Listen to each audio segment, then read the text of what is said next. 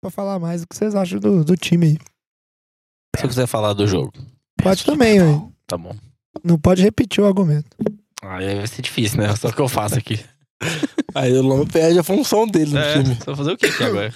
À toa? O Lama pode- tá pra ajudar os ouvintes. Vamos Bom, gravar que a gente tá atrasado já. Novos. Rotatividades. Pô. A gente tá esperando pra começar? Cala a boca. Você cala a boca. Tô aqui esperando. Ô garçom, liga a TV lá, o jogo tá pra começar.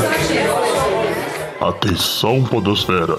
Vai começar NFL de Boteco.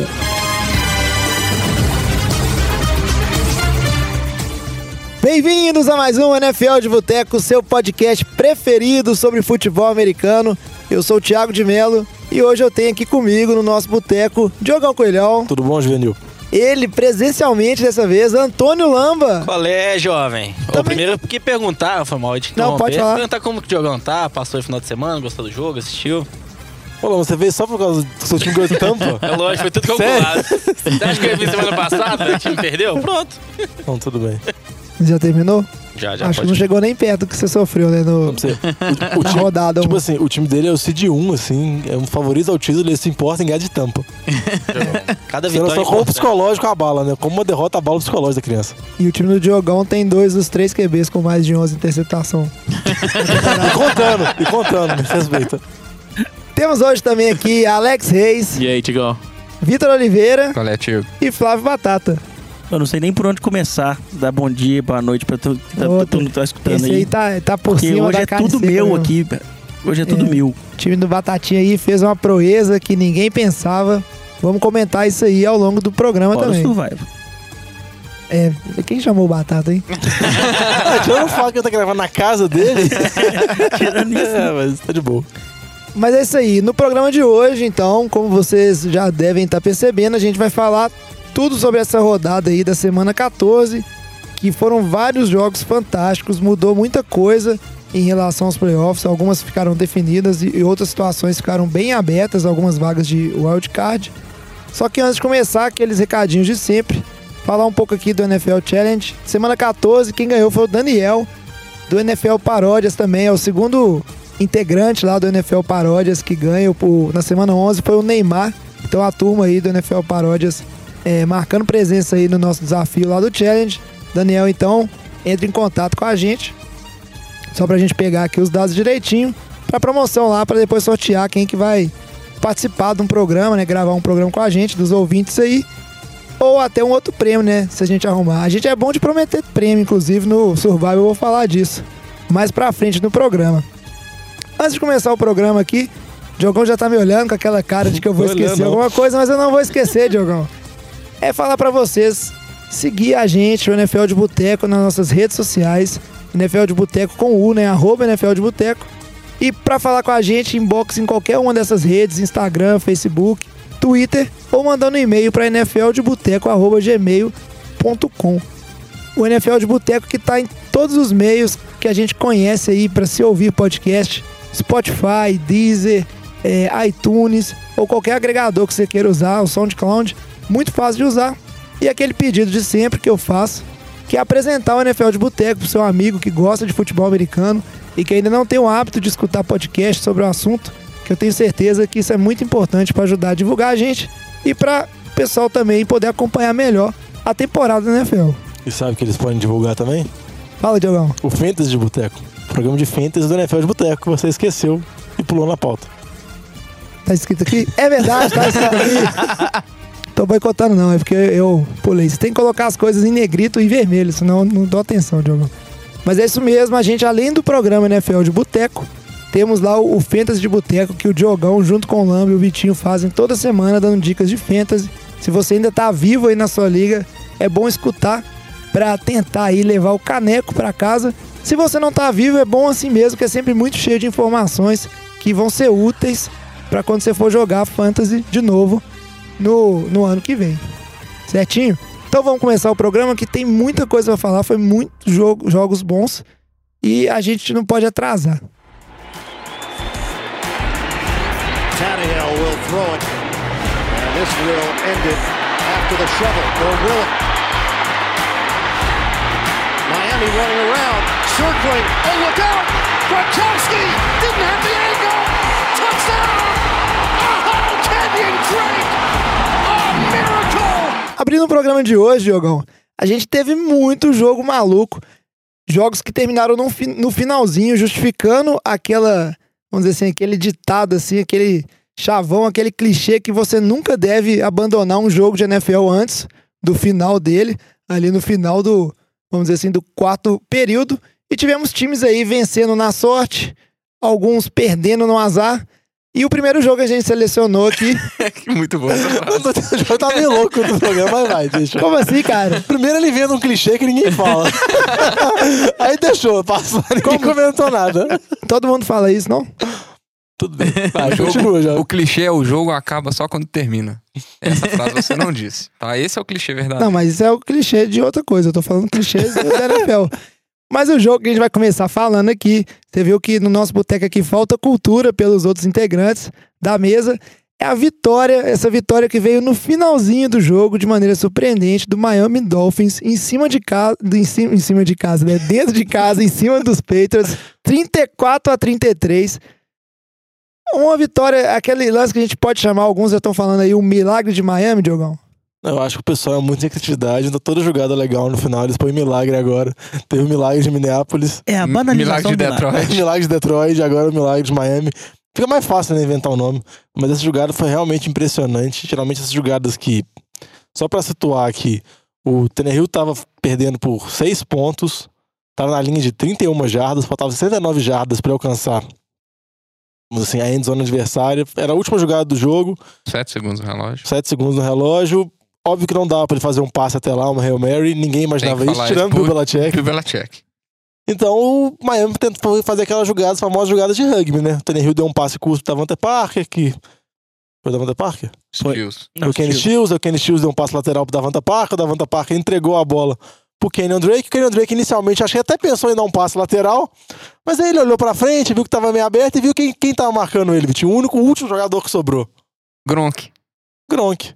Obviamente o Gronk, por mais que teve uma boa atuação, tá com as costas meio baleadas e não o defensor. E não sabe correr lateralmente. Ele não sabe correr lateralmente, ele errou o bote miseravelmente e Miami conseguiu uma virada totalmente inesperada. Acho que é a quarta vitória de Miami nos últimos cinco jogos contra os Patriots em Miami. Mostrando assim que Patriots se ganhasse, garantiria o título da divisão, vai garantir nas próximas semanas, como sempre, mas ainda dá uma esperança de Miami continuar no sonho pelos playoffs. É um time que ninguém dá nada, mas nesse jogo conseguiu uma vitória importante e tá 7-6, disputando o wildcard ainda. É, e o interessante de- dessa jogada aí, né, Diogão, como você bem falou, é uma jogada que costuma tanto não dar em nada, né, quando começa esse joguinho de rugby ali no, no final, que aconteceu até uma certa displicência dos defensores dos Patriots, ficavam olhando o jogador do Dolphins parar, vou tocar a bola, pensando assim, ah, alguém vai dar o teco em algum momento, não vai a lugar nenhum. Mas o fato é que os, o- os Dolphins viraram, né, no finalzinho, e conseguiram se manter vivos, né? Por mais que já parecia ser um time descartado, chegaram a essa sétima vitória aí. O time de Miami, mesmo tendo um déficit durante a temporada de 54 pontos, tem sete vitórias e tá aí, empatado com vários outros times na disputa de wildcard. E eu queria perguntar aqui pra vocês se vocês acham que com essa vitória aí, o time de Miami tem chances mesmo? Ou é só aquele time que arrumou umas vitórias do nada, então tá ali na disputa matemática, mas não tem caixa pra disputar uma vaguinha de playoffs? Não, o time realmente arrumou umas vitórias do nada, igual você falou. É o time que tem um déficit de pontos muito alto, um ataque que ninguém confia, uma defesa também que não é nada demais. Mas o time vai conseguindo através de big plays em big plays, geralmente eles sempre marcam pontos assim, conseguindo essas vitórias do nada que você falou. Eu acho que o próximo jogo é um jogo muito decisivo, que é um jogo fora de casa contra os Vikings, mas depois Miami tem, vão ser dois jogos acessíveis, que é um jogo contra Jacksonville, que não disputa mais nada na temporada, e um jogo fora de casa contra Buffalo. Dependendo se Miami conseguir uma vitória inesperada contra Vikings fora de casa, Miami é um time que tem chance conseguir as três vitórias. Mas eu acho pouco provável ainda. A minha aposta em Miami, ela permanece porque, igual eu brinquei num programa lá atrás, que sempre tem um time na NFC que chega nos playoffs, ninguém sabe por quê, e ninguém nunca entende como que ele chega. Todo ano é assim. Temporada passada foi Buffalo, já teve outras temporadas que foi Miami. Então, Miami pode ser esse time. Então, tem que esperar. Não, mas eu não vejo o Miami tendo chance. Porque mesmo a gente falar que o jogo contra o Jaguars, o jogo contra o Bills são jogos fáceis, são duas defesas muito boas. A defesa de Miami tá bem, mas o ataque de Miami é muito consistente. Não dá pra confiar no Ryan Hill. Então todos os jogos assim que eles estão ganhando é porque acontece algum milagre no final do jogo. A gente fala, ah, não, os jogos de destaque que eles ganharam esse ano foi contra o Bears. Mas aí foi no overtime, e agora contra o Patriots também é uma jogada assim milagrosa no final. Os outros jogos que eles ganharam só foram contra os times ruins.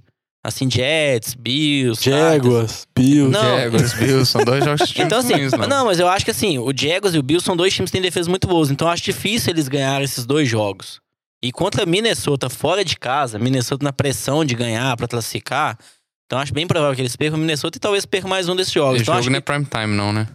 não, o Cousins não vai, não vai Não, socar tanto. mas só pra falar uma coisa de Minnesota, antes de entrar, Minnesota não venceu nenhum jogo contra pegou um time que tem retrospecto positivo. Positivo. É. Você vai ter que ganhar de Miami, que tá 7-6. Não, e também eu acho que por conta do resto da, da conferência aí, a gente tem times aí com sete vitórias também, né?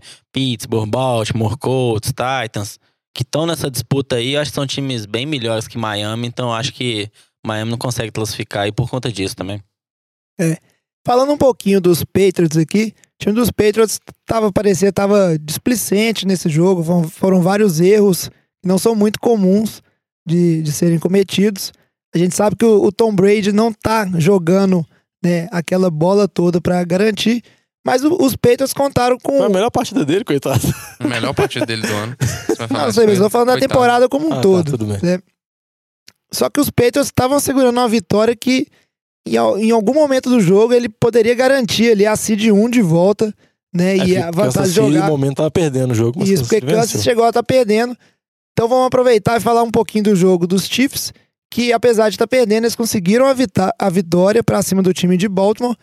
E com essa derrota dos Patriots aí, né, mantiveram aí uma distância agora mais confortável, né, na, na vantagem de jogar em casa durante todos os playoffs. Para os Patriots, é, a sorte, como a gente vai falar mais pra frente, é que os adversários aí, possíveis adversários por essa, vamos dizer assim, vaguinha de, de, de seed 2 aí, ter essa bye, também perderam, então os Patriots se mantêm numa posição relativamente confortável. Além de ter essa divisão retardada de fácil, os caras ainda têm a sorte de todo mundo que tá disputando o de perder. É né? isso aí, ninguém, ninguém quer ganhar esse trem. Mas pra falar agora dos Chiefs, esse time dos Chiefs, que vamos discutir aqui, além do, do jogo aí, né? 27 a 24 pro time dos Chiefs em casa contra o time do Baltimore, que vem, ele vem surpreendendo, surpreendendo bastante, né?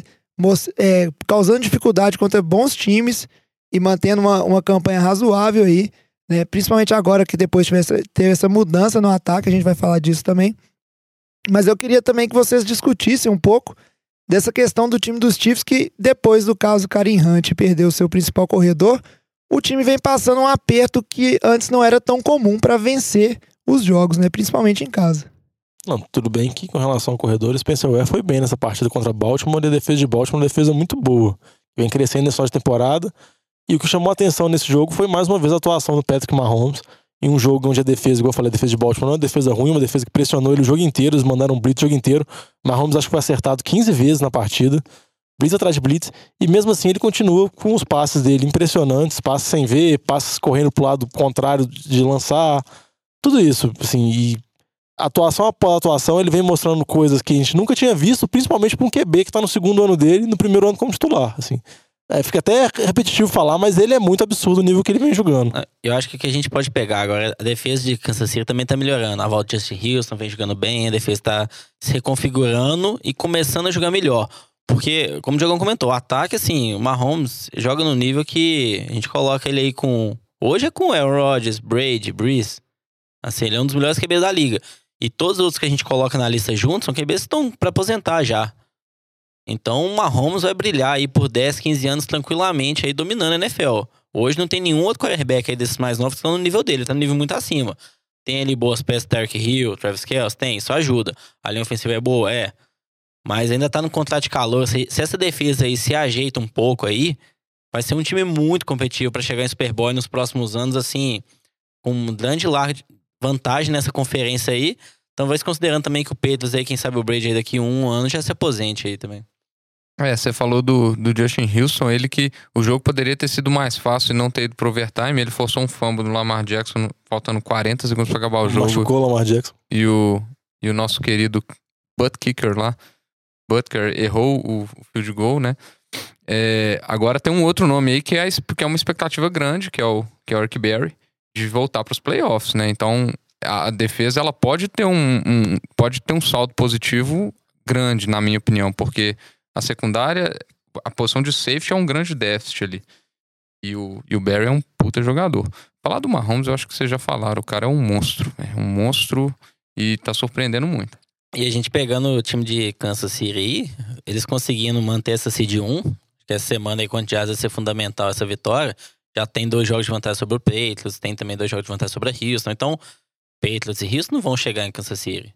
É, a- a- a- essa- o jogo dessa quinta-feira contra o Chargers, ele, ele para mim, é, o- é o maior risco do, do, do Kansas City perder o Seed 1, porque eles, aí eles podem perder a divisão. Exatamente. né? Então, é, é um jogo decisivo. Agora, se Kansas, Kansas City ganha o jogo que é em Kansas City, é, Mando de campo aí nos mando de playoffs, campo nos playoffs tá garantido. o Seed favorito 1, pra Super eu acho que é. porque vai chegar tudo bem no Super Bowl, pegando aí outros times, tipo o Patriots, que é um time calejado, que sabe jogar playoff, o Brady e tudo mais, Belichick. Pode mudar um pouquinho, a gente sabe como que o Mahomes vai se comportar, mas pelo que tá jogando, o cara não sente pressão, velho. O cara é frio, velho, absurdo, velho. Contra essa semana, contra a Baltimore pode falar, talvez a melhor defesa da liga, velho, que ele jogou, então É isso aí. Mas como vocês bem falaram, os Chiefs estão com 11 vitórias e o único time aí que tá próximo, uma vitória só atrás, é o time dos Chargers, que eles vão ter um duelo direto agora, nessa próxima semana. Então, apesar dos Chiefs já estarem classificados, acho que a pior ameaça a essa bye week aí pra eles e a seed 1 é justamente dentro da própria divisão aí contra o time dos Chargers. Vamos acompanhar essa situação. Mas pelo lado. Quer falar, Diogão? Não, pode Mas falar. pelo lado. Do... tomou, tomou um choque aí, né, Diogão? Não dei conta. choque né? no microfone, cabuloso. Isso aí. Fica me interrompendo, isso que acontece. É Braga. o, jo o jovem tem uma maquininha ali pra dar choque nos outros. Mas, ô, chama taser, isso aí. O- Mas pelo lado dos Ravens, apesar de ter perdido esse jogo, o time de Baltimore, que tá aí com sete vitórias, teve uma sorte, vamos dizer assim, em termos de resultado, porque o time que a gente vai falar na sequência aqui, que é o time de Pittsburgh, perdeu um jogo. Pode só falar uma coisa rapidinho de Pode Baltimore antes de você pular? Eu acho que o torcedor de Baltimore pode ficar triste porque ele teve várias oportunidades pra ganhar o jogo, assim, durante vários momentos parecia que Baltimore ia conseguir vencer Kansas City em Kansas City, mas acho que o torcedor também pode ficar feliz que isso mostra o potencial que o time tem. Torcer pra essa lesão do Lamar Jackson não ser uma lesão grave, porque desde a chegada dele ao time, o time mudou, principalmente assim, em termos de desempenho de jogo terrestre, pelo fato o Lamar Jackson pode não ser o QB mais brilhante, mas ele abre muito em relação ao jogo terrestre, ele facilita muito a vida pros jogadores. Muita gente fala, ah, ele tá errando passes fáceis, mas muito também se deve ao estilo dele de jogadores, muitas vezes, das defesas adversárias, pagarem pra ficar no mano a mano, então permitirem esses passes mais fáceis, já pelo estilo dele, muito, vamos dizer assim, o estilo de jogo terrestre dele. Então eu só queria falar disso de Baltimore, que por mais que tá nessa situação complicada, com a derrota de Pittsburgh que você vai falar, Baltimore pode ainda conseguir ganhar a divisão e eu acho que pode dar trabalho nos playoffs. Só, só um ponto aqui, é. Que eu fico vendo em relação ao Lamar Jackson. A gente vê o estilo dele na NFL. A gente vê que isso daí, historicamente, não dá certo.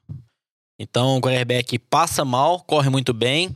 Daqui 10 jogos, todas as defesas vão saber se defender dele. A gente viu isso com diversos jogadores. Robert Dree foi um caso.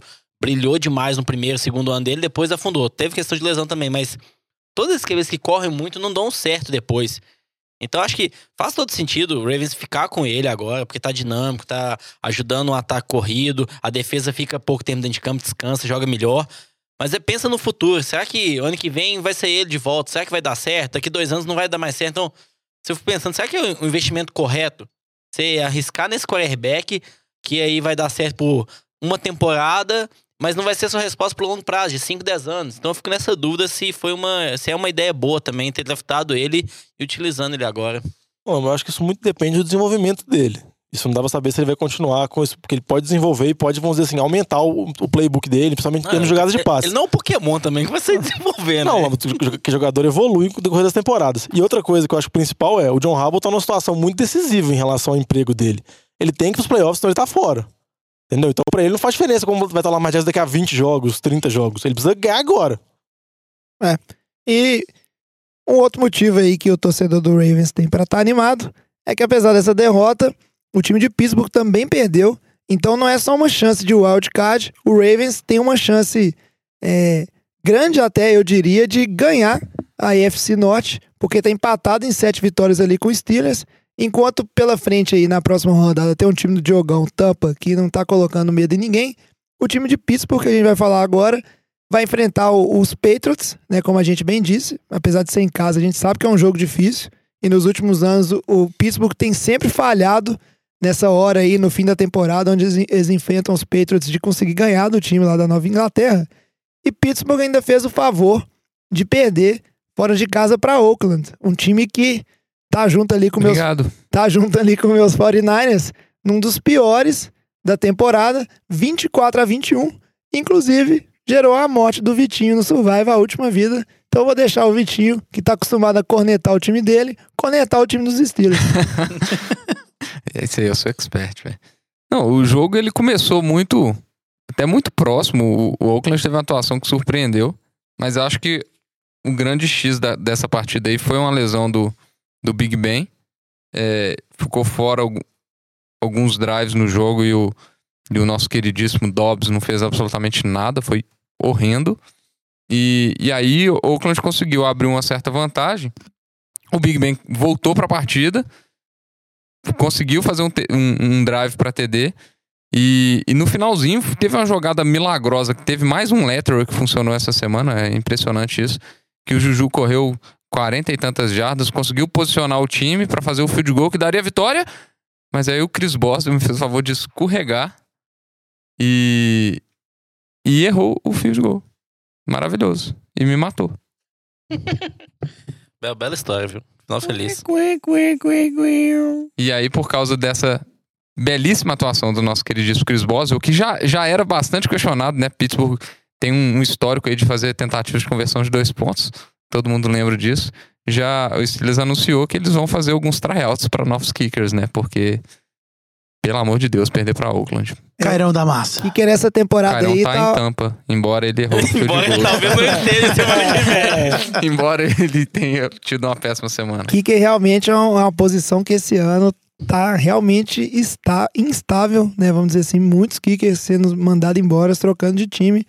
Se bobear, vai ser até um material desejável aí no draft que vem, todo mundo querendo pegar um, um kickerzinho aí com aqueles picks de rounds mais tardios. Aí também não, porque toda vez que eles fazem isso, dá errado. Ah, mas você tem que arriscar em alguém. O né? Aguaio tá aí sobrando aí. e ele foi um Terceira rodada, terceira, segunda, segunda, né? terceira rodada. O... Mas em, em relação ao jogo aí, o time de Pittsburgh, o que a gente tá vendo é, é a, a falta que o Levan Bell, o James James, Conner, Conner agora lembra. também tá fazendo. Então, a gente fala de. Às vezes tem aquele. Ah, não é o jogador, é o sistema também. Mas o Conor, o Pittsburgh pegou ele no teste esperando que ele poderia ser o substituto do Levan Bell. Ele não pegou um terceiro running back no caso do Conor machucar e do Bell ficar de holdout. Então é o que a gente tá vendo aí. É, Jalen Samuel, Steven Ridley, não são running backs pra serem titulares na NFL, pra carregar o ataque corrido de um time. E a gente tá vendo, o time não consegue correr com a bola, a linha ofensiva é boa, mas não tem running back bom, aí fica totalmente dependente. Big Ben, Antônio Brown e Juju. E o Antônio Brown, não sei, cara, tá uma incógnita. Esse ano o Juju tá jogando melhor que ele. Parece que no começo do ano a gente viu as declarações do Antônio Brown também, polêmicas. Parece que o vestiário lá tá meio bagunçado, assim, tá meio. Não dá pra gente saber o que tá acontecendo, mas o Antônio Brown não é o. não tá sendo o jogador de sempre. Parece que não tá com o time, não tá se dedicando ao, máximo que poderia. É difícil a gente julgar também. Contrário, a gente vê o Juju, velho. O Juju jogando no nível muito alto e jogando melhor que o Antônio Brown nos últimos jogos. Então, assim, é o que tá salvando o time, mas depender aí só desse ataque aéreo, sem nenhuma ameaça, zero ameaça no jogo corrido, não tem como, né? Aí acaba entregando. E olha que pra entregar com o time de Oakland é difícil, aí. É, e nossos ouvintes de, de Pittsburgh aí têm motivos de sobra para ficarem preocupados, não só com a, a divisão em si, mas com a vaga nos playoffs, porque a sequência de Pittsburgh é New England, depois vem o time do Saints, fora de casa. O último jogo é um time mais tranquilo, é o time contra o Bengals dentro de casa, mas a gente sabe muito bem que esse time do Bengals, igual fez contra o Ravens na temporada passada, ele pode muito bem engrossar um jogo do nada, Vai o não. pior que esteja. Não Esse ano tá Não vai difícil. não. Não vai não. Não vai não, desculpa. não sei. Enfim, E, Não, e o time do Pittsburgh que São vem- três Isso. sequências. três derrotas derrotas. seguidas, então é um time que já não, não vem convencendo, não é aquele tropeço, né? Já são três rodadas que o time não consegue, é, vamos dizer assim, fazer o, o para casa deles aí. E a gente tem alguns times que também estão com sete vitórias, que a gente vai falar agora, que tem plenas condições, plenas condições de passar o time de Pittsburgh, então uma situação delicada Pittsburgh era um dos favoritos aí à vaga de playoffs. Agora tá um pouco nesse limbo aí, essa zona cinza que talvez nem se classifique. E para falar desses times, a gente tem que falar de um dos que foi um dos que foram um dos melhores O jogos. fonoaudiólogo aí tá faltando, né, É. velho? Eu fiquei fora um tempinho, mas o jovem até hoje não foi, né? Não foi, ué. Mas eu, eu recebi cartas dos ouvintes falando que não era pra eu ir, que era meu charme. Recebeu um e-mail, não uma carta, não. Foi a Paty. O e-mail é a nova cara. Foi sua mulher, Não, o é. jovem te mandou, O velho. e-mail é uma carta eletrônica. Mas é mesmo. É, ué. Ele tá certo. gente. Mas vamos falar aqui da vitória dos Colts pra cima dos Texans lá em Houston, 24 a 21. Esse jogo que também foi um jogão, né? Não sei se vocês concordam comigo. O jogo ele foi no primeiro tempo foi um jogo mais pro lado do time de Houston e aí o time do- dos Colts que não estava conseguindo produzir bem, principalmente no lado do ataque, voltou muito bem no segundo tempo. Andrew Luck mais mais um jogo impressionante dele. Realmente não resta a menor dúvida em relação à recuperação dele. E o- os Colts conseguiram essa vitória que depois da derrota da semana passada para os Jaguars, né, aquele jogo pífio do, do, por parte dos Colts, uma vitória muito importante para manter essa esperança viva, né? O time dos Colts que a gente apostou muito neles para conseguir uma arrancada dos playoffs, mas a situação não tá tão fácil assim. É, enfrenta agora na sequência Dallas, que é um time que vem bastante embalado, depois prega o Giants. Tá embalado também, mas não é grandes coisas. E no final enfrenta Tennessee, que é já um confronto direto fora de casa, divisão. E só pra falar, acabou com uma sequência de nove vitórias seguidas de Houston. E é um jogo que foi baseado na defesa dos Colts, que jogou muito bem, principalmente na parte do segundo tempo pra frente, e no ataque dos Colts, que foi basica- basicamente Andrew Luck e Taiwai. Uma partida muito boa, Taiwai com quase 200 jardas no jogo. E é engraçado ver que o Marlon Mack voltou, e mas não conseguiu estabelecer um jogo corrido, né? Ele fez um TD corrido, mas uh, o jogo É, corrido ainda- não, não entrou. Ainda o Colts ainda tem problemas com lesões. Uma das lesões sérias deles é o Ryan Kelly, o center que tá fora.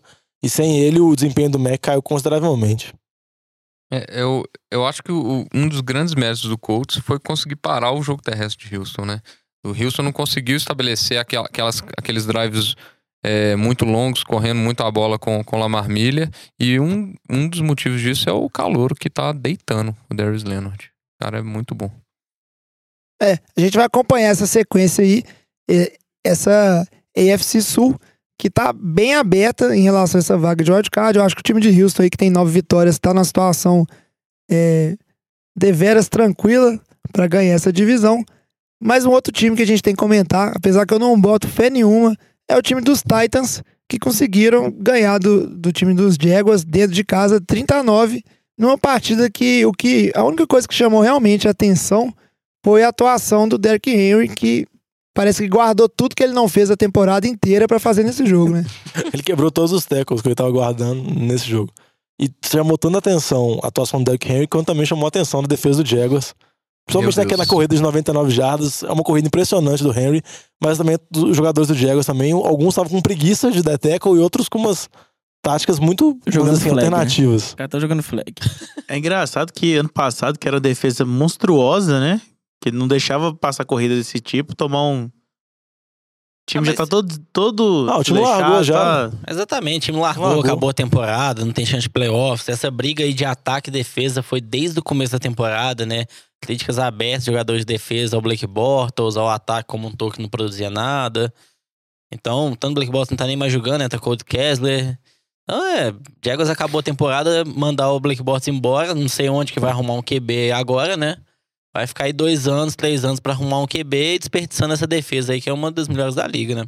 É, o Pro Bowl chegou mais cedo em Jacksonville. É isso aí, Batatinha.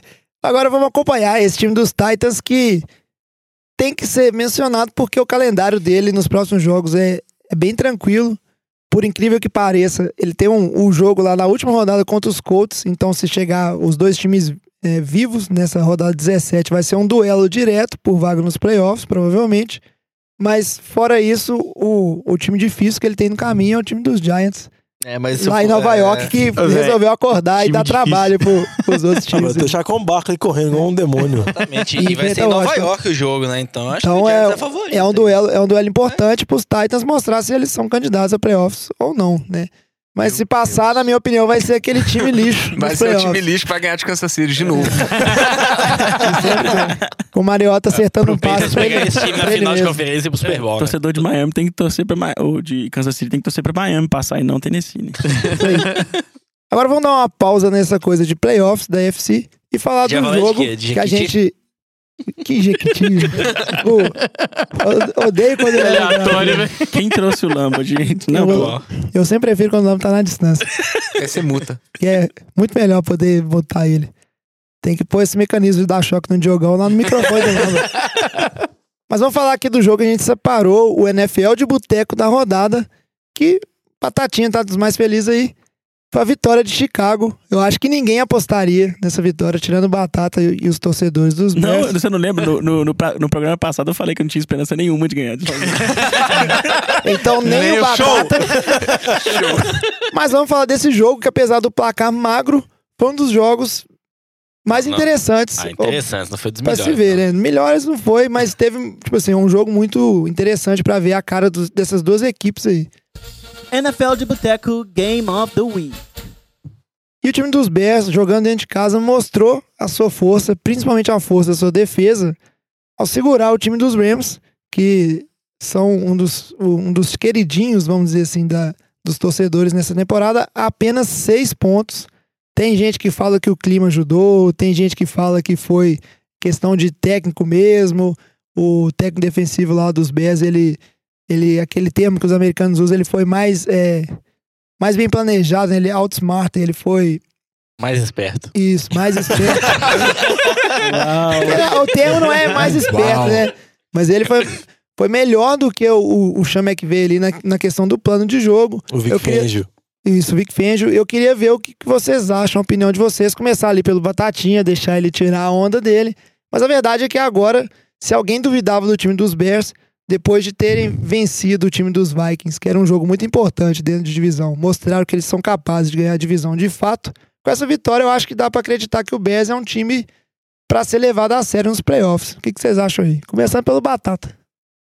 É, eu acho que o time do Bears, ele continua o Bears de sempre. Um time com uma defesa muito boa, sem um QB maravilhoso, que, que todo mundo só gosta de ver QB maravilhoso, né? Então não, não adianta, ninguém vai dar o devido crédito a um, jo- a um time só com defesa.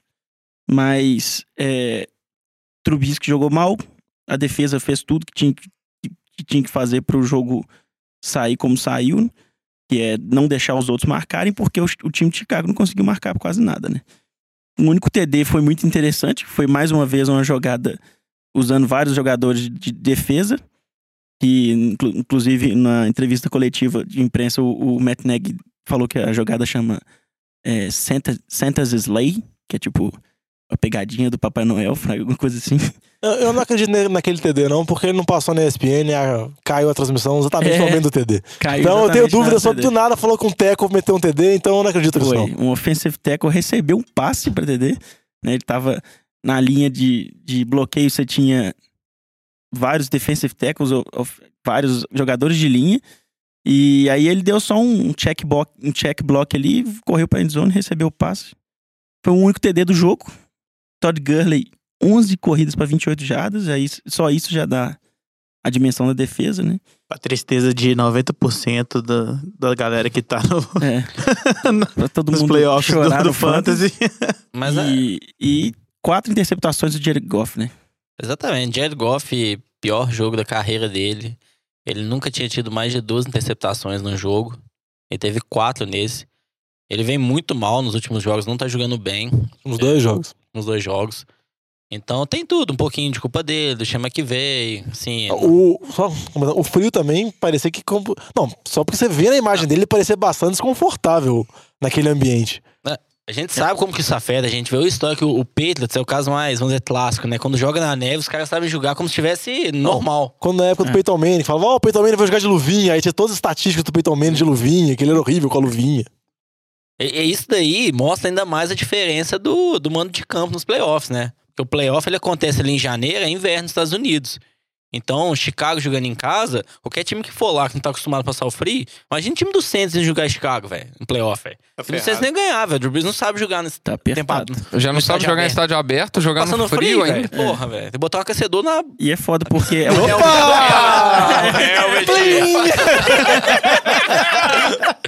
Não, mas pra, pra, alegria do Goff, ele provavelmente não vai ter que jogar em Chicago nos playoffs, porque o Rams vai ter o mando de campo, vai ter o Cid 1 ou o Cid 2.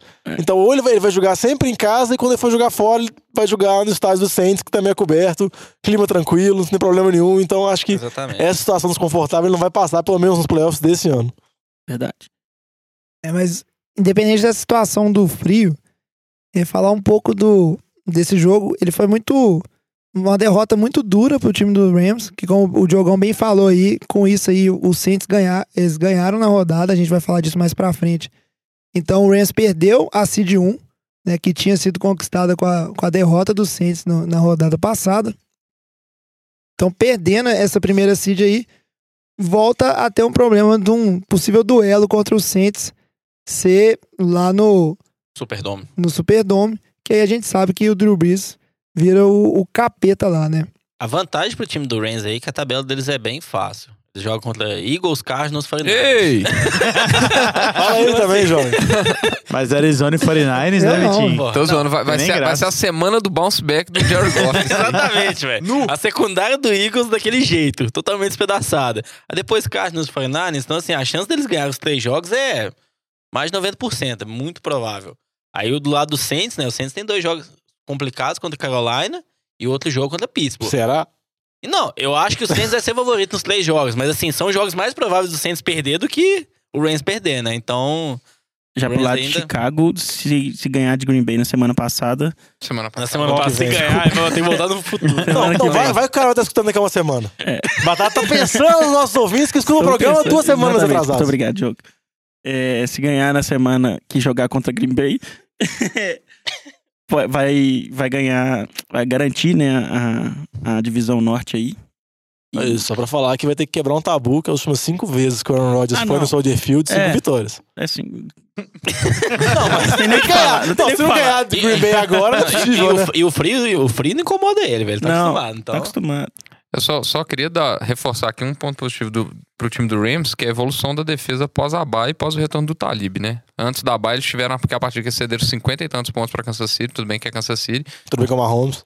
mas a evolução da defesa, a defesa ainda assim teve uma boa atuação essa semana, né? Então a, a volta, a diferença que um corner e pode fazer numa defesa aí tá melhorando muito. Ele tá elogiando o Trubisky de tabela. Tô não. Tá se eu, sim. se eu, Tá falando que, tá falando que o se Trubisky fosse o Chase bem. Daniels, tinha ganhado do mesmo jeito. Olha só. Se, quiçá mais fácil. Nossa, velho. É isso aí. Só pra elogiar o Kalil Mack, né? Não é. Só pra não deixar passar. Joga muito. Eu acho muito interessante, vai ser bem legal ver esse time dos Bears no, nos playoffs, porque é um time que ele. Que tem a gente já situa- Trubisky paçocando, velho. Não, não é isso. É porque o, o velho. quando você compara Se o com. Trubisky jogar bem nos playoffs, eu vou te cornetar demais, Lamba. Quando você compara com a maior parte dos outros times que estão indo pros playoffs, ele é, um- ele é um time que ele tem uma, uma situação bem diferente, que é um ataque é, capengando, né? Um ataque limitado, mas que tem ali o. Que tem ali uma defesa muito boa, então vai ser interessante ver esses duelos aí, principalmente do que o time fez com, com o Rams, né? Que ninguém esperava que a defesa seria capaz de segurar esse time a tão poucos pontos. Aproveitando que a gente tá falando de NFC, como a gente falou de wildcard e playoffs da AFC, vamos falar de alguns jogos da NFC que foram muito importantes para determinar esse, essa questão aí do, da situação de playoffs, que agora tá ficando bem definida, mas tem uma vaguinha de wildcard ali que ainda tá Que ninguém quer. Aberta. Tá, né? mas não tá. querendo. Tá Ah, o time não quer lascar, pra quê? Vai perder mesmo? Melhor garantir um pique melhor. Drive starts at the one and looking for a little breathing room, and they get that and plenty more. Derrick Henry still going. Stays in bounds. He might go 99 yards. E aí, pra falar de NFC, a gente tem que chamar aqui, de novo, o nosso corneta oficial do Eagles, que é o Vitinho, pra falar desse time dele, que se existia uma última chance de se provar, passou. Agora que foi essa derrota pro Dallas, o jogo que aconteceu é, lá no estádio do Dallas, 29 a 23. O Eagles é um time que a gente vai ter que falar que é uma das decepções, né, Vitinho? Sem Você quer- dúvida. você quer cornetar ou você quer só chorar? Não, eu, eu acho que a, co- a corneta que eu tenho feito há sete semanas, que é a secundária, que é horrorosa. Ele fazia essa corneta pra ano passado, quando a gente foi campeão, velho. Exato. Você acha que agora não vai fazer a Já corneta? era ruim a É, defesa. viu, viu?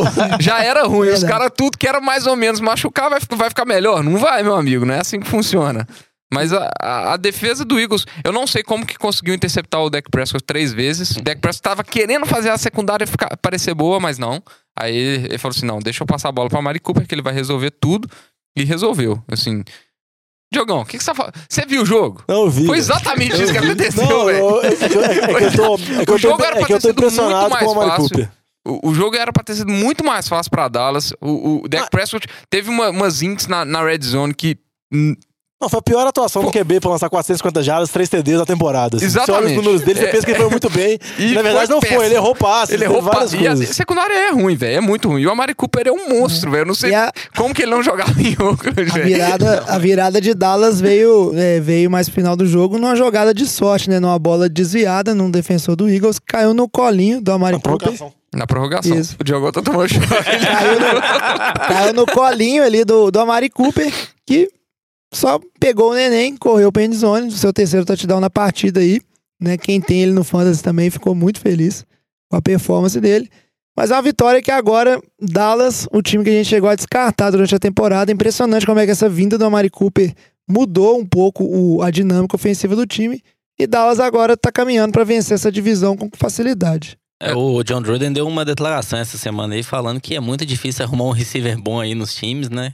Ele já reclamou que ele o time do ND Pass Rusher? Tô zoando, ele fez declaração não, velho. É, Aí ele pegou os dois melhores jogadores, vai tentar com os dois picks de primeiro round que ele, que ele ganhou, vai tentar pegar e não vai conseguir. Isso vai ser ótimo. Exatamente. O único problema de Dallas é porque o Amari Cooper acaba o contrato agora, né? Aí ano que vem vai ser uma bolada que vão ter que pagar. E o nível que ele tá jogando, Vão pagar. vão pagar muito caro. Feliz ainda. Aí você pensa aí daqui dois anos, já tem que renovar com o Zeke, tem que renovar com o Dak Prescott. Jerry Jones está dormindo com a foto da Mari Cooper.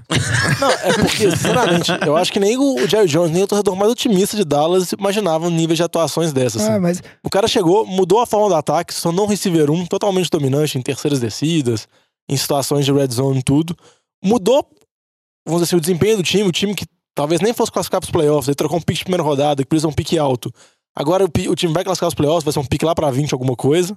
Então, tipo, mudou completamente, assim. Só mostrar que todas as trocas de Oakland foram um show essa temporada. Eu acho que Dallas também vai pagar feliz, porque a gente sabe que o Jerry Jones e a instituição é, Dallas Cowboys lá adora ter uma estrela no time. Então, todo jogador, igual foi com o Dez Bryant, em questão de Tony Romo, o jogador que você pode falar assim, essa é a nossa estrela, é o garoto propaganda aí, eles realmente pagam e mantêm, é o Zeke, a mesma coisa. Dallas funciona dessa maneira, precisa desse tipo de jogador, assim, ou pelo menos gosta desse tipo de jogador, que é a estrela do time numa posição.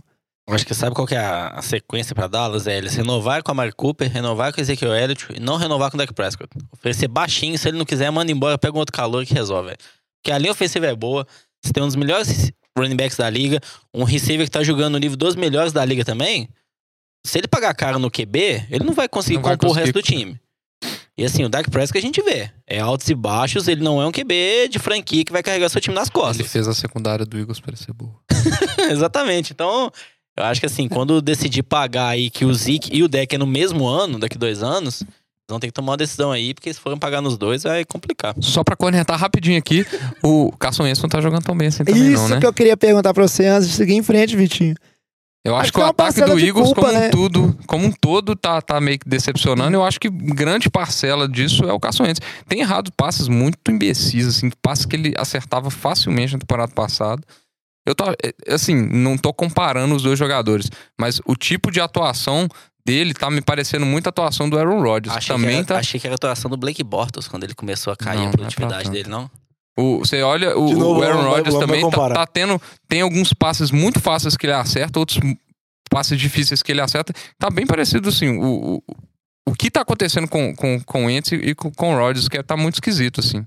É, pode ter, vamos ver. É aquela- esse ano ele tem um benefício da dúvida, é um time que teve problemas aí, perdeu é, dois coordenadores importantes no ataque, mas também tem o fato dele estar voltando a uma lesão, uma lesão que é, é, tipo assim, complicada, uma lesão de joelho. Então tem que dar esse benefício da dúvida. para ver se ano que vem, é melhor recuperado, Carson Wentz volta a jogar no nível da temporada anterior que chegou a, a alçar ele a candidato a MVP. Agora a gente falou de Dallas, que como time que a gente chegou a descartar durante a temporada e agora vai vencer uma divisão.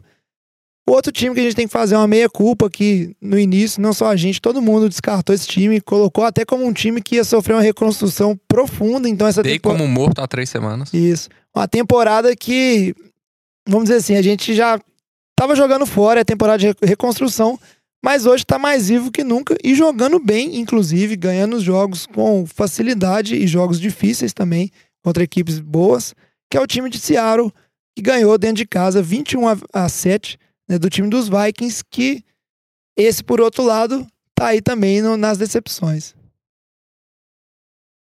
Não, Seattle vem jogando muito bem. O time, vamos dizer assim, reconstruiu a defesa, reconstruiu toda a secundária da Legion of Boom que saiu. O grupo de linebackers continua ainda muito forte. O grupo capitaneado lá pelo Bob Wagner, que é um dos melhores da liga. Frank, Clark também, outra temporada muito boa dele, defensive end.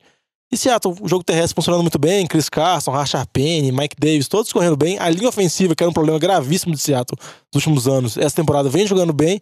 E o Russell Wilson tendo boas atuações, como ele sempre tem. Isso que, que, que- e acaba tornando Seattle um time que eu acho que é muito perigoso nos playoffs. Porque tem uma defesa forte, é um time acostumado a jogar. Eu acho que é um time que, dependendo, pode dar trabalho. Não, e o Seattle, a gente vê eles contra a maré, né? Porque eles correm com quase metade das jogadas. É o time que mais corre na NFL. Assim, todo time que a gente fala, não, passa, a gente vê aí, não, Drew Brees, ataque, Rodgers, Brady, Mahomes. Não, você tem que passar, que é assim que você ganha jogo, não sei o quê. Eles fazem um caminho contrário e tá dando certo. Então, assim, eles correndo muito com a bola, correndo bem também. Tem três running backs lá que cada um corre um pouco ali, liderado pelo Chris Carson. Quatro, né? É, mas Russell Wilson pode considerar. O cara fez um scramble de 40 jardas, velho. Não, Só- ele- Só um detalhe: essa corrida de 40 jardas do Russell Wilson foi a maior corrida de Seattle no ano.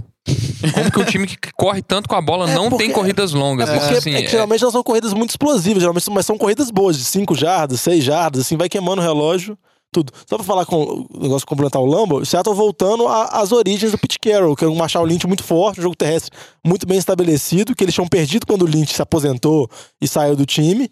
Eles estão conseguindo voltar agora com Chris Carson, Penny, Mike Isso, liderou a NFL. O Seattle liderou a NFL, se não me engano, de 2012 2015 em corridas tentadas, em jardas também, em corridas. Aí depois que o Lynch saiu, afundou, né? E agora voltando. E a gente vê a diferença quando você tem um head coach que tem um controle do time, Pete Carroll, que é um, um dos melhores head coaches, head coaches da liga, velho.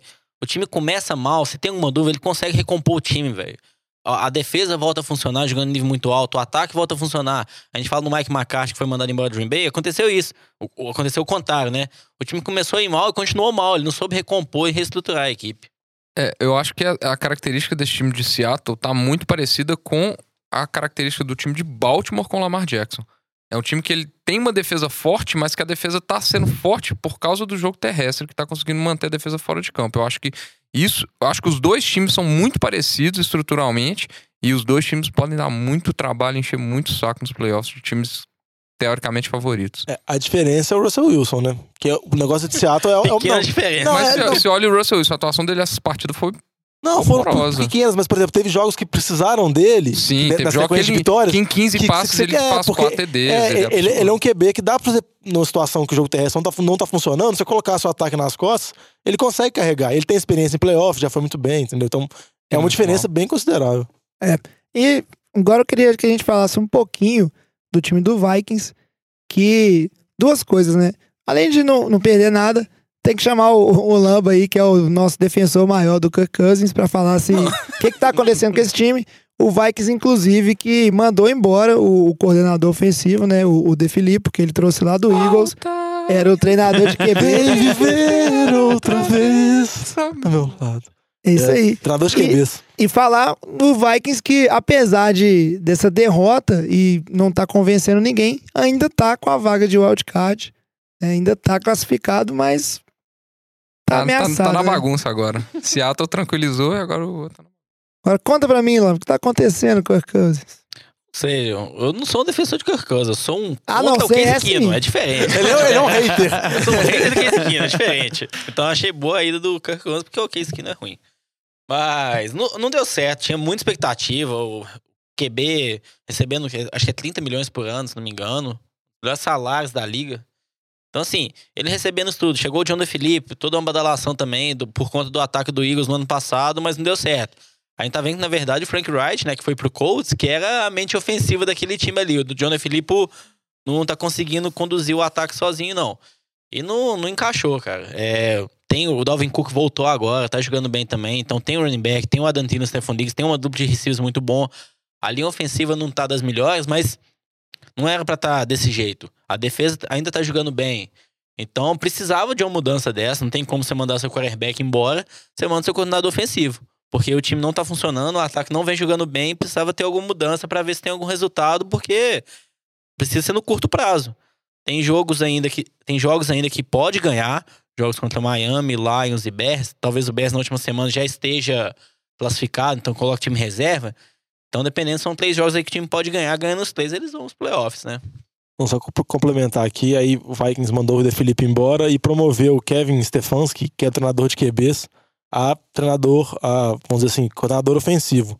E só um detalhe com relação ao Stefanski, ele era o treinador de QBs na temporada passada e muita gente acreditava na intertemporada que ele seria o coordenador de ataque quando sair do Pat Sherman.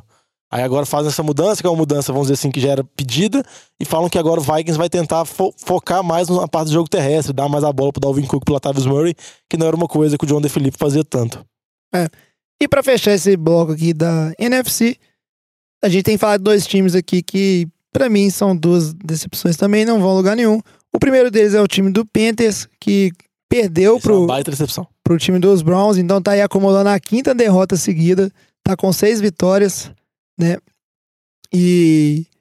Não sei se é quinta ou quarta, pra falar a Quinta verdade. derrota. Mas ele tá com. Tava 6-2, agora tá 6-7. Isso aí, tá com seis vitórias, ou seja, tá com o mesmo número de vitórias que o- os Vikings. É, mas o, Vik- o time do Vikings tem um empate, então você perde no, no critério ali de desempate. Mas ainda tem chance, apesar de não convencer ninguém. Esse time que perdeu do, do Cleveland, né, Diogão? E eu acho que não vai a lugar nenhum também. Se for, vai ser um time do nível do que Buffalo foi na temporada passada nos playoffs, aquele time que não assusta time nenhum. Não, eu concordo com você, Jovem, que o time vem num viés de baixa muito grande. Você falou, cinco derrotas seguidas. A tabela dele é bem complicada, enfrenta duas vezes New Orleans nos próximos três jogos. O Cam Newton, desde que tá saindo aquelas notícias falando sobre o problema dele no ombro, da lesão dele, que falam que tá dificultando o desempenho dele nos jogos. E eu acho que é uma coisa que dá pra reparar, principalmente à medida que o jogo vai se passando, no- nos últimos períodos, você vê que o desempenho do Cam Newton cai bastante. Muita gente especula que, vamos dizer assim, ele não, ele não saiu do time agora porque o time ainda tá disputando os playoffs, então não tem como ele ser tirado agora. Mas no momento que o time perder a chance, ou o time for eliminado, um possível playoff, provavelmente ele vai passar por uma cirurgia no ombro, deve, ter- deve passar por isso na inter- na intertemporada. E com relação à comissão técnica, que é o Ron Rivera, que tá lá há vários anos, e já conseguiu temporadas muito boas, essa situação acaba pegando muito mal, né? Você vem numa campanha 6-2, onde Carolina tinha esperança de brigar com o New Orleans ainda pra conseguir ganhar a divisão, aí o time vai afundando, assim, derrota atrás de derrota, uma atrás da outra, dependendo, pode acontecer uma mudança que era inesperada em relação a essa comissão na intertemporada. É, a gente falou disso no programa passado, que a gente comentou sobre treinadores que estavam com cargo em risco aí. E aí eu vou manter você, Diogão, porque eu sei que isso é coisa sua. Você deixou na pauta aqui a vitória de Green Bay, 26 a 20, o time de Atlanta. E eu sei que o, o membro aqui do, do, do programa, que tá aqui no nosso boteco, que não consegue desapegar dessa ideia de Green Bay pros playoffs, é você. Você ainda acredita, Diogão, que o Aaron Rodgers é capaz de fazer um milagre aí? Eu acho que não. Pra mim, Green Bay tá fora. É. Green Bay venceu o jogo em casa contra a Atlanta, 34 a 20. E Green Bay ainda tem uma chance de classificar os playoffs, que é precisa ganhar os três jogos e precisa que Minnesota perca os dois dos jogos dos três e que Philadelphia, Washington e Carolina percam um jogo. Eu acho que Philadelphia, Washington e Carolina perder um jogo dos três, eu acho que é bem provável pela sequência de jogos que ele tem. Igual eu falei, Carolina tem dois jogos complicados, Philadelphia pega Los Angeles, Rams, e Washington tá sem QB nenhum, tá com quatro QB jogando, então Washington praticamente largou a temporada. Mas eu acho mais complicado mesmo Minnesota, por mais que tem esses vários problemas. Eu acho que Minnesota não vai perder dois jogos, mas é uma esperança que o torcedor de Green Bay ainda tem. Por mais que o próximo jogo seja um jogo bem difícil, com um jogo contra Chicago, lá em Chicago. Mas tem que ver. Aaron Rodgers foi muito bem, conseguiu quebrar um recorde de uma temporada muito ruim dele, conseguiu quebrar um recorde da liga. 359 passes seguidos sem ser interceptado. Mas aí, eu acho que Green Bay tá, ainda tá, tá nessa esperança final. Mandou uma carta embora, deu uma sobrevida no time. É, eu acho que não ganha de Chicago, não. Ganhar de Atlanta, inclusive, tá fácil demais essa temporada. Eu acho também o que a gente vai ver aí, esse time que passar como é o card aí, tirando o caso do Seattle, que tá jogando muito bem, eu acho que esse segundo card da NFC aí vai ser um saco de pancada. Vai ser o. Buffalo. Eu acho que tem chance de saco de pancada, mas se Green Bay ganha três jogos e passa aí, acho que, Pa- que é. o pessoal vai ter medo de pegar o Rodgers nos playoffs. Não, mas eu acho que não vai ter tanto, porque o time que o Green Bay Batata, for quer jogar... pegar o Rodgers nos playoffs? Podendo evitar é melhor, né?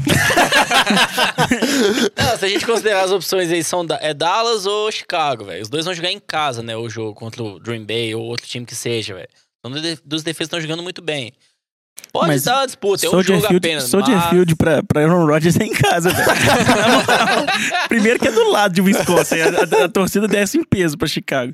E segundo que ele tá acostumado a ganhar de Chicago lá. É isso aí. Seguindo em frente aqui com o programa, então, como a gente não deixa de falar de nenhum jogo, vamos fazer aqui rapidinho nosso speed round pra comentar 30 segundinhos de cada jogo que valor. Uma mentira, né? Vocês vão falar um minuto e 30 meio que eu segundos, viu, conheço. Lamba? 30 segundos. Relógio. Dois minutos? And Mayfield stepping up. Does he see something deep? He does. And the ball is going to be caught. Touchdown by Jarvis Landry. What a catch and what a throw. What a throw by Baker Mayfield. E o speed round de hoje tá cheio de jogo horroroso. A gente falou dos jogos bons todos ao longo do programa, por isso que a gente vai ser bem rápido e o Diogão começa falando da vitória espetacular, Diogão, dos Jets 27 a 23 em cima do Buffalo, lá em Buffalo. É, uma vitória também que teve um final de jogo emocionante. O jogo dos QBs calor, o Sandarnold voltou de lesão e conduziu o time a uma boa vitória, 27 a 23 contra o Buffalo, dando esperança para a torcida dos Jets na próxima temporada com as atuações dele. E para falar de Buffalo, mais um jogo que o Josh Allen correu novamente muito bem, terceiro jogo seguido dele com mais de 90 jardas corridas, um recorde que não era alcançado desde 1950, onde a liga era completamente diferente. Mas, compensação, ele não mostrou muito retrospecto bom nos passes e coisas do tipo, por mais que ele não tenha muita ajuda. Ainda são dois times que estão em reconstrução, com dois QBs ainda que tem que se desenvolver muito para a próxima temporada. É, e não valeu nada. Outro jogo que não valeu nada, só valeu pro Alex ficar feliz com o time dele, é a vitória dos Giants, 40 a 16 em cima do time de Washington, que não coloca medo a ninguém, mas pelo menos uma vitória, né? Eu não sei o que vocês ficam falando como se eu estivesse ficando alegre. Eu já falei desde o início da temporada que o Giants não vai a lugar nenhum. Fez 40 a 0, de- depois tomou mais 16 pontos no garbage time lá. Sim, o que me deixa muito orgulhoso foi ver o Chacon Barkley, como sempre, destruindo. 170, 170 jardas, 14 carregadas. O menino é um monstro. Por incrível que pareça, é lá esse, esse jogo jogou bem, fez 197 jardas, 3 touchdowns. A linha, não sei o que aconteceu, se bobear dessa defesa de Washington, que fez, igual o Vitinho falou, tá fazendo parecer um- uma linha boa, mas por enganação, viu, gente? Mark Sanchez aí entrou pra substituir, eh, pra jogar como QB de, de Washington, mas fez incríveis 38 jardas e duas inter- interceptações no jogo. Ah, beleza, Washington sem Alex Smith aí tá bem, tá aí só a caminho do buraco. E é isso aí. Quem precisa de Mark Sanchez, têm que rever os seus conceitos. Eu vou falar aqui, eu não- ao contrário do Alex, eu sou um otimista. Falar dos 49ers que ganharam dentro de casa do time de Denver, que tava sonhando com a vaguinha de playoffs, mas com essa derrota pros 49ers, eu acho que tá descartado aí. Né? Ficou só com seis vitórias agora, não conseguiu a sétima. Então tá um jogo atrás de todo mundo que tá na corrida ali pros playoffs. Não tem mais chance. E o 49ers, o destaque, a gente tem que falar desse Tyrande, esse menino aí, o George Kittle, que atingiu a marca de mil jardas essa temporada, é o recorde da franquia. É, nesse jogo aí foi 210 jardas para ele no primeiro tempo, um TD de 85 jardas, o que me deixa otimista. Isso aí é o novo Gronk. E ano que vem, com o Jimmy G, a gente vai rumo ao Super Bowl. E na sequência, os caras não concordam comigo, mas isso aí, eu sou otimista mesmo. E aí o Vitinho vai falar pra gente da vitória do segundo time do coração dele, que é o Los Angeles Chargers. Esse é do Venceu Diogão. de 26 a 21. O time de Cincinnati, que é um time também que tá fraco. Ah, o jogo foi um jogo bem, bem mais ou menos. O, o Chargers podia ter ganhado fácil o jogo, mas, mas tava com preguiça de jogar esse jogo. Tava, já era ganho antes de começar. Mas aí Cincinnati deu uma pressãozinha. Philip Rivers não teve que fazer muita coisa. Foi um jogo bem mais ou menos. Vitória tranquila ali, esperada de, dos Chargers. E pra falar de outro jogo mais ou menos aqui, eu vou chamar o Batatinha pra falar dessa vitória dos Lions 17 a 3 em cima dos Cardinals. Que jogo, hein? Que jogo bosta que você quer dizer, né? o ataque de Detroit tá horrível, sem nada. Quase que o Matthew Stafford não jogou por um problema nas costas. Tá sem o Carrion Johnson, que provavelmente ele não vai voltar mais essa temporada, porque não tem pra quê, né? E, e aí botaram lá o Lagarde Blunt, o Theo Riddick, tentando fazer alguma coisa. E quem, na verdade, quem fez alguma coisa foi o Zener, que não é o Diodo, mas é mais um corredor lá de Detroit. E fez um TDzinho lá horrível. Mas, enfim, Arizona, não vou nem comentar. Só não foi pior que essa piada, bicho. Quem entendeu, quem entendeu. Quem não entendeu. É isso aí. E pra fechar o speed round, eu deixei o único jogo com uma mísera relevância aqui pro nosso programa pra falar no final. Até porque quem vai falar dele é o Lamba, a vitória do time dele do Saints, 28 a 14 em cima do time do Jogão Tampa. E o Lamba vai falar enquanto a gente olha pra ele, batendo a mãozinha no pulso, porque tem tempo? Pô, assim não dá, não funciona essa pressão, não. Então, o time do Saints demorou pra acordar, né? Primeiro tempo aí o time não conseguiu produzir nada, só um field goal. Mas no segundo tempo o ataque acordou. Mudou tudo quando foi um punch de tampa ali no terceiro quarto, bloqueado pelo Taysom Hill. Taysom Hill conseguiu o bloqueio desse punch, o Drew Brees meteu um touchdown na sequência, o time engrenou, o ataque produziu, o Ingram fazendo mais um touchdown no final. E a defesa apareceu muito bem no segundo tempo, deixando a- o ataque de tampa zerado, não conseguiu produzir nada, e foi isso. A defesa salvando um pouco o time aí, mas também o ataque acordando no segundo tempo quando precisou ele bastante dele. E a gente fazendo a campanha agora pro MVP. Taysom Hill MVP, porque o cara é um monstro, faz de tudo no time, só não é QB mesmo, mas o resto tudo ele faz, velho. E infelizmente eu acho que não deu pro Drew vai ser o Mahomes, mas MVP esse ano aí. E uma última coisa pra fechar, Cairo Santos, infelizmente, errou aí dois field goals, um field goal de 40, um de 46 jardas e Tampa que sempre teve problemas aí com kickers, talvez aí vai acabar fazendo uma nova troca aí.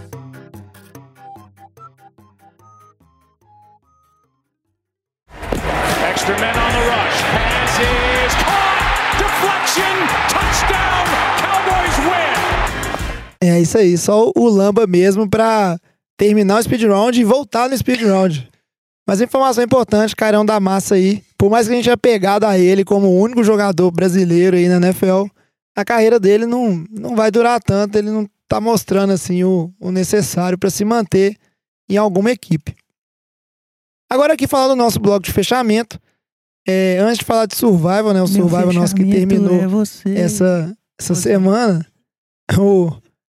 Vamos falar dos jogos da semana seguinte. Comentar alguns jogos que são importantes. Primeiro jogo aqui, já que o Vitinho falou que o segundo time do coração dele não é o Chargers, é do Diogão. Eu vou falar pro Diogão aqui, contar pra gente por que, que esse jogo entre Chargers e Chiefs é importante. O jogo que vai acontecer lá no, no Arrowhead. É, é, Arrowhead. Arrowhead Station. Stadium. Foi no audiólogo e aula de inglês aí, Não, João. não, Vamos lá. é porque embola as palavras. Mas eu sei o que eu queria dizer. Só não saiu da minha boca do jeito que eu queria. Então vamos lá, passando que tem tempo, né, jovem? Isso aí. O jogo é importante porque é um confronto direto de dois rivais de divisão e ainda o Chargers tem uma expectativa, tem uma esperança de conseguir passar Kansas City, por mais que tá dois jogos atrás. Ainda tem 10 vitórias, Kansas City tá com on- 12 vitórias. 11? 11. É, é um, mas, eles- é mas um- eles perdem é- o critério de critério de desempate, que é, é derrotas, vitórias e derrotas na divisão. Mas Kansas, vamos dizer assim, Chargers tem essa esperança, mas eu acho que é um, é um- vamos dizer assim, é uma esperança que não faz muito sentido, porque se eu pegar o retrospecto de Kansas City, dessa era Andy Reid contra os Chargers, Kansas City domina igual a temporada passada dominou, né? nessa temporada foi o primeiro, jogo- o primeiro jogo da temporada. Também foi um domínio de Kansas City. Eu acho que é um jogo bom, vai ser um jogo de quinta-feira, torcer pro Chargers dar uma pressão, mas eu acho que se você pegar pelo retrospecto vai levar uma surra É. do Mahomes. Outro jogo bem importante aí é o jogo entre Dallas e Colts. Pelo lado do Dallas pra conseguir, né, firmar essa, essa vaga de playoffs, mas principalmente pelo lado do time de Indianápolis, que é a, chance de se manter vivo na disputa, um jogo que vai ser bem complicado, principalmente pelo que a defesa de Dallas vem apresentando nos últimos jogos, né, Vitinho? É isso aí. É, na briga da, da UFC aí, acho que o time que não conseguir arrancar uma vitória mais difícil vai, vai ficar pra trás. Eu acho que vai, al- algum time vai ter que sobressair numa partida que não é. que às vezes ele não é favorito. Só que o Colts acho que tem que aproveitar essa, essa partida dentro de casa. É, o jogo vai ser muito complicado, mas eu acho que o Andrew Luck tem tudo pra fazer uma partida muito boa. A defesa, eu acho que não vai ter. Acho que vai ser um jogo assim, Andrew Luck contra a secundária. Eu acho que o, o jogo terrestre de, de Indianápolis vai fazer absolutamente nada. Tem que ver agora se, se a defesa do Colts vai conseguir parar o Zeke também, né?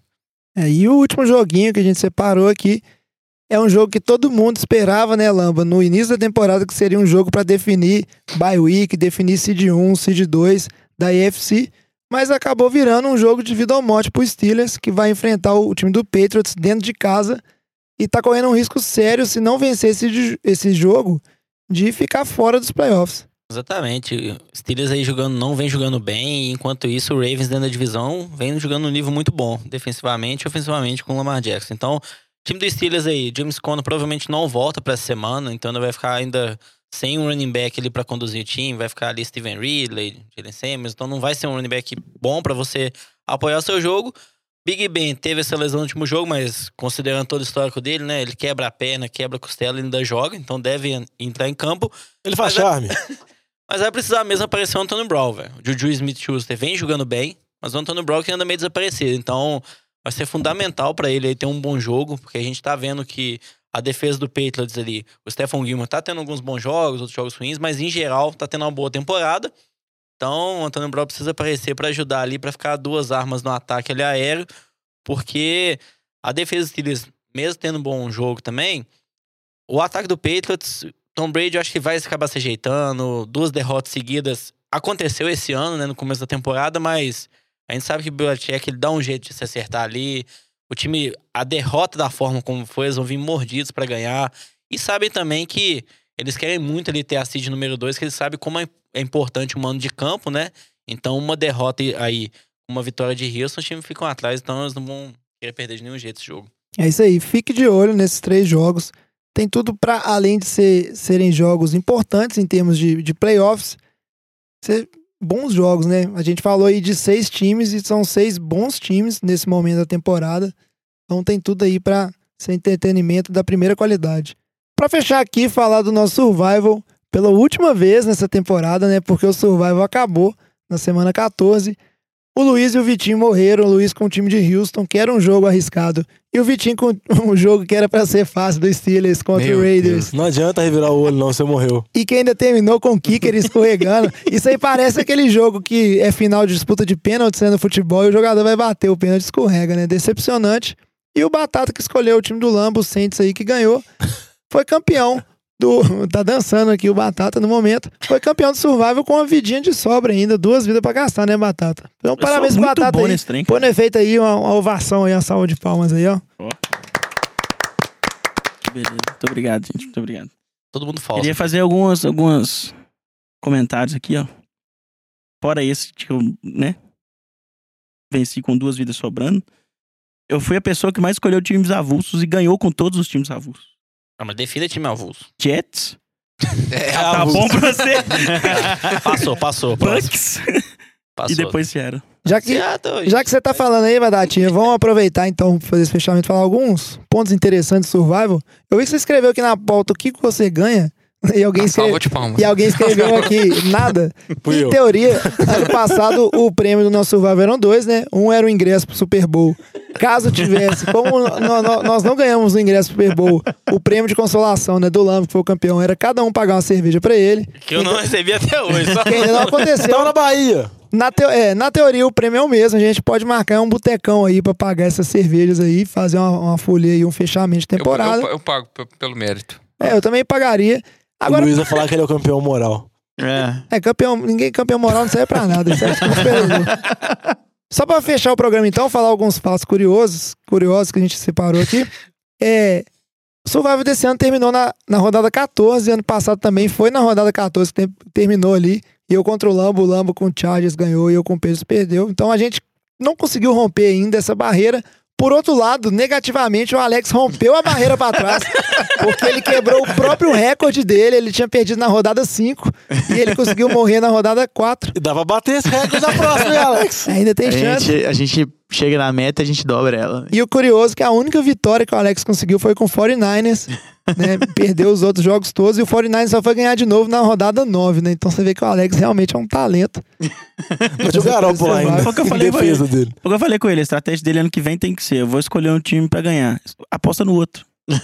É, pode ser uma boa estratégia. vai funcionar. O... Uma outra curiosidade aqui, o único time que eh, os dois times mais escolhidos foi Rams e, e Saints. É lógico que o pessoal foi morrendo os dois aí. melhores times da liga.